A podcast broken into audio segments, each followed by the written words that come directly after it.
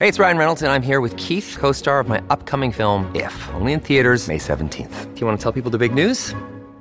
All right, I'll do it. Sign up now and you'll get unlimited for $15 a month and six months of Paramount Plus Essential Plan on us. Mintmobile.com slash switch. Upfront payment of $45 equivalent to $15 per month. Unlimited over 40 gigabytes per month. Face lower speeds. Videos at 480p. Active Mint customers by 531.24 get six months of Paramount Plus Essential Plan. Auto renews after six months. Offer ends May 31st, 2024. Separate Paramount Plus registration required. Terms and conditions apply if rated PG.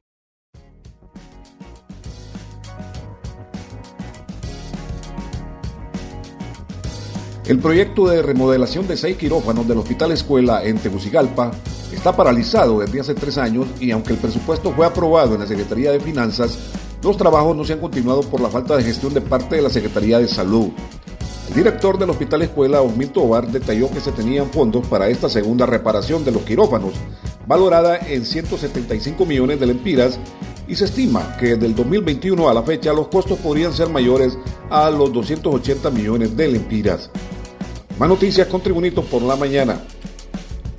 El canciller de Honduras, Eduardo Enrique Reina, informó que la presidenta Xiomara Castro se reunió con el secretario general iberoamericano Andrés Alamán, donde se lograron concretar iniciativas puntuales en seguridad y derechos humanos. Una de las iniciativas es sobre el tema contra violencia de género que viven las mujeres en Iberoamérica, donde los números de feminicidios son muy altos. Este es el reporte de noticias de Tribunito por la mañana. El coordinador de la Sala de lo Civil de la Corte Suprema de Justicia, magistrado Milton Jiménez Puerto, informó que se están tomando todas las medidas necesarias para reducir sustancialmente la mora judicial. También el magistrado Jiménez Puerto afirmó que se analizarán las demandas millonarias contra el Estado.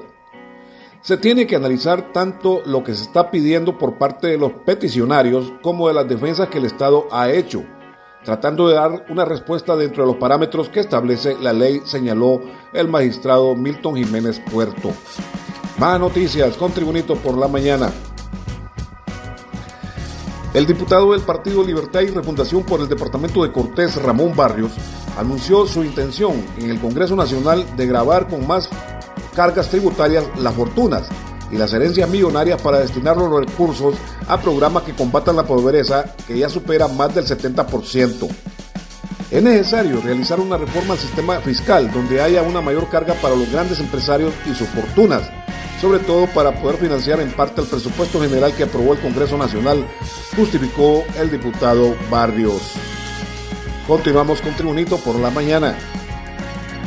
El presidente de la Cámara de Comercio e Industrias de Tegucigalpa, Daniel Fortín, señaló que las amenazas contra la empresa privada solo ahuyentan a la inversión extranjera de Honduras.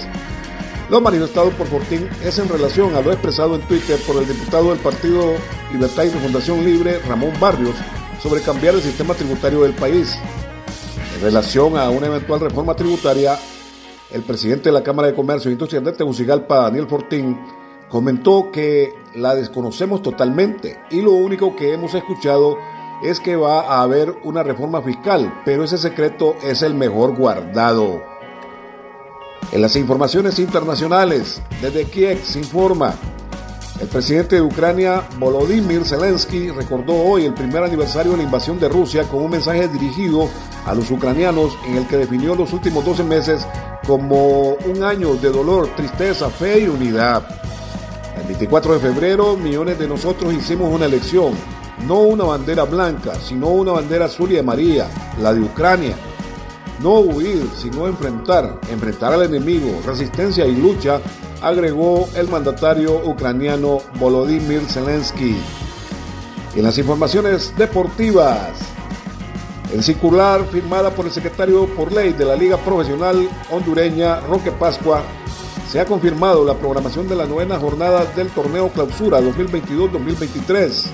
Lo más sobresaliente es que se ha confirmado el doblete histórico en el estadio Emilio Williams de Choluteca, en donde el preliminar del sábado 25 de febrero próximo será los Lobos de la Universidad Pedagógica Nacional Francisco Morazán reciben a los Rojos del Vida a las 5 de la tarde, mientras a las 7.30 el Motagua enfrentará al Honduras Progreso. A las 7 de la noche el mismo sábado, pero en el estadio Francisco Morazán de San Pedro Sula, el Real España recibe al Olancho FC. El domingo 26 de febrero, los dos partidos restantes. En Tocoa a las 3 de la tarde, Real Sociedad espera el maratón de San Pedro Sula y a las 3.30 en el Estadio Seibeño, Victoria enfrenta al Club Deportivo Olimpia, campeón del fútbol hondureño. Este ha sido el reporte de Noticias de Tribunito por la mañana de este viernes 24 de febrero de 2023. Muchas gracias. Tribunito por la mañana te invita a estar atento a su próximo boletín informativo.